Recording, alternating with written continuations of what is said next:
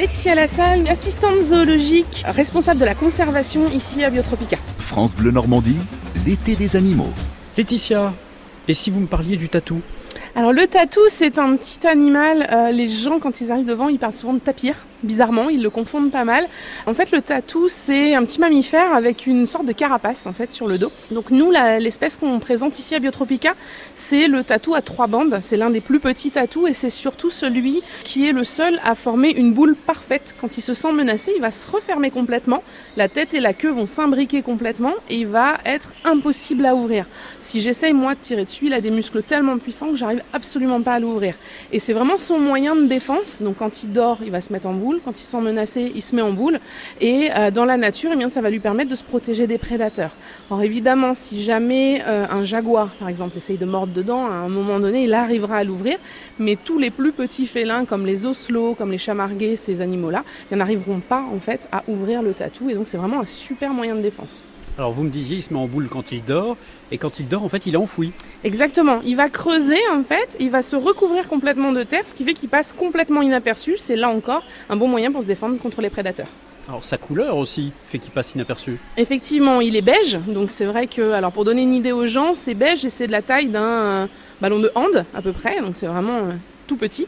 Euh, et effectivement, beige comme ça dans la végétation, ben, on va absolument pas le voir passer. Alors où est-ce qu'on le trouve, le tatou?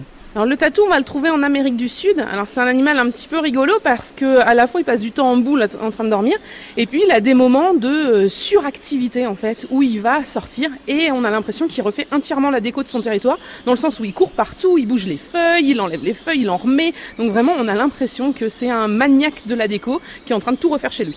Alors ça pèse son petit poids aussi. Effectivement, alors un adulte comme celui que vous avez dans les mains tout à l'heure va peser à peu près 1,5 kg, hein, 2 kg par là. Nous, on a la chance d'avoir mâle et femelle ici à Biotropica qu'on laisse séparer. On ne met le mâle avec la femelle qu'au moment de la reproduction. En gros, c'est un petit par an à peu près qu'on va avoir.